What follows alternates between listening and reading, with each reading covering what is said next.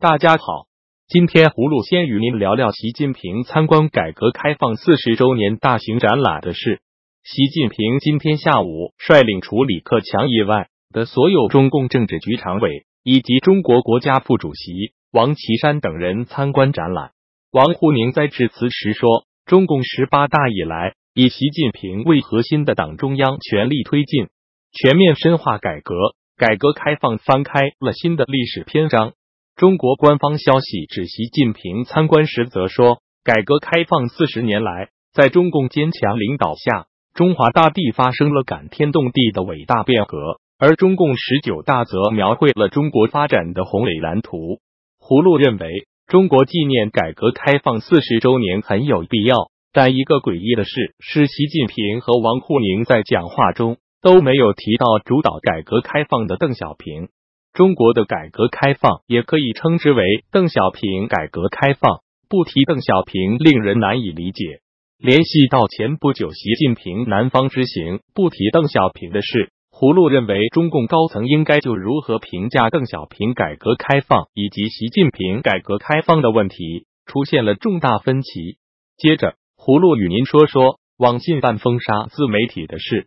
网信办昨天起整治自媒体乱象。官方消息报告会同有关部门展开整治专项行动，目前已经在网络上处置九千八百多个账号。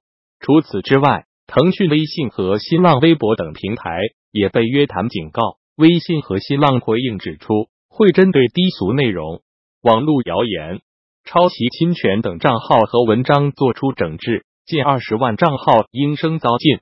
经调查发现。这些账号大部分开设在微信公众号、微博、今日头条、百度、搜狐、凤凰网等平台。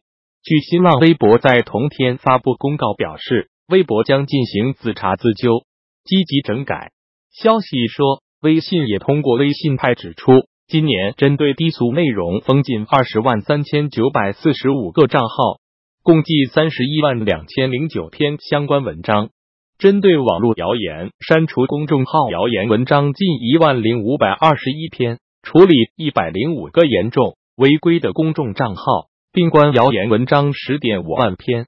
葫芦对网信办对自媒体的随意封杀行为感到不满，认为网信办应依法行政，给予被封杀账号的持有者行政复议权，不能居高临下充当裁判者。既然网信办认为自媒体存在诸多问题，是否也应该重视央视和人民日报散布不实和虚假信息的问题？下面，葫芦再与您聊聊英国与欧盟周二就脱欧协议草案达成共识的事。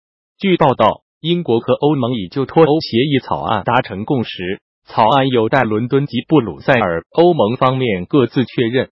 英国首相特蕾莎梅周三将召集内阁就草案进行讨论，欧盟及二十七国的大使。也将齐聚布鲁塞尔召开会议。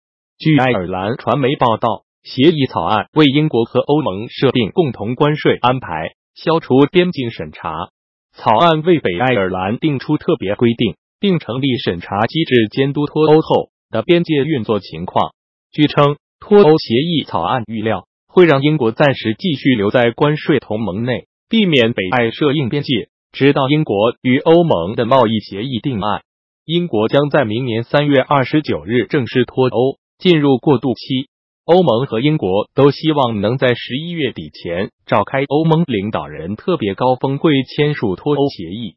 胡卢对此消息感到欣慰。自从英国公投决定脱离欧盟后，双方的谈判一直在进行。尽管胡卢认为英国留在欧盟内是最好的方案，但英国人民的自决权应该尊重。最后。葫芦再与您说说，CNN 在华盛顿特区当地法院起诉美国总统特朗普及其几位助手的事。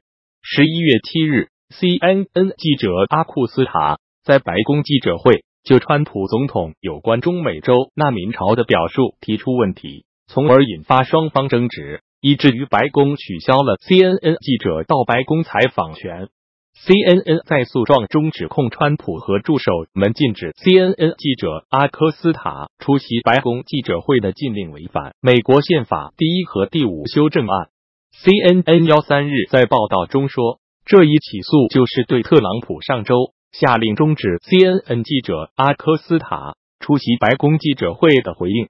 葫芦对此消息感到高兴。美国是一个法治社会，总统拥有行政权，但必须受到司法权制约，没有人能够超越法律。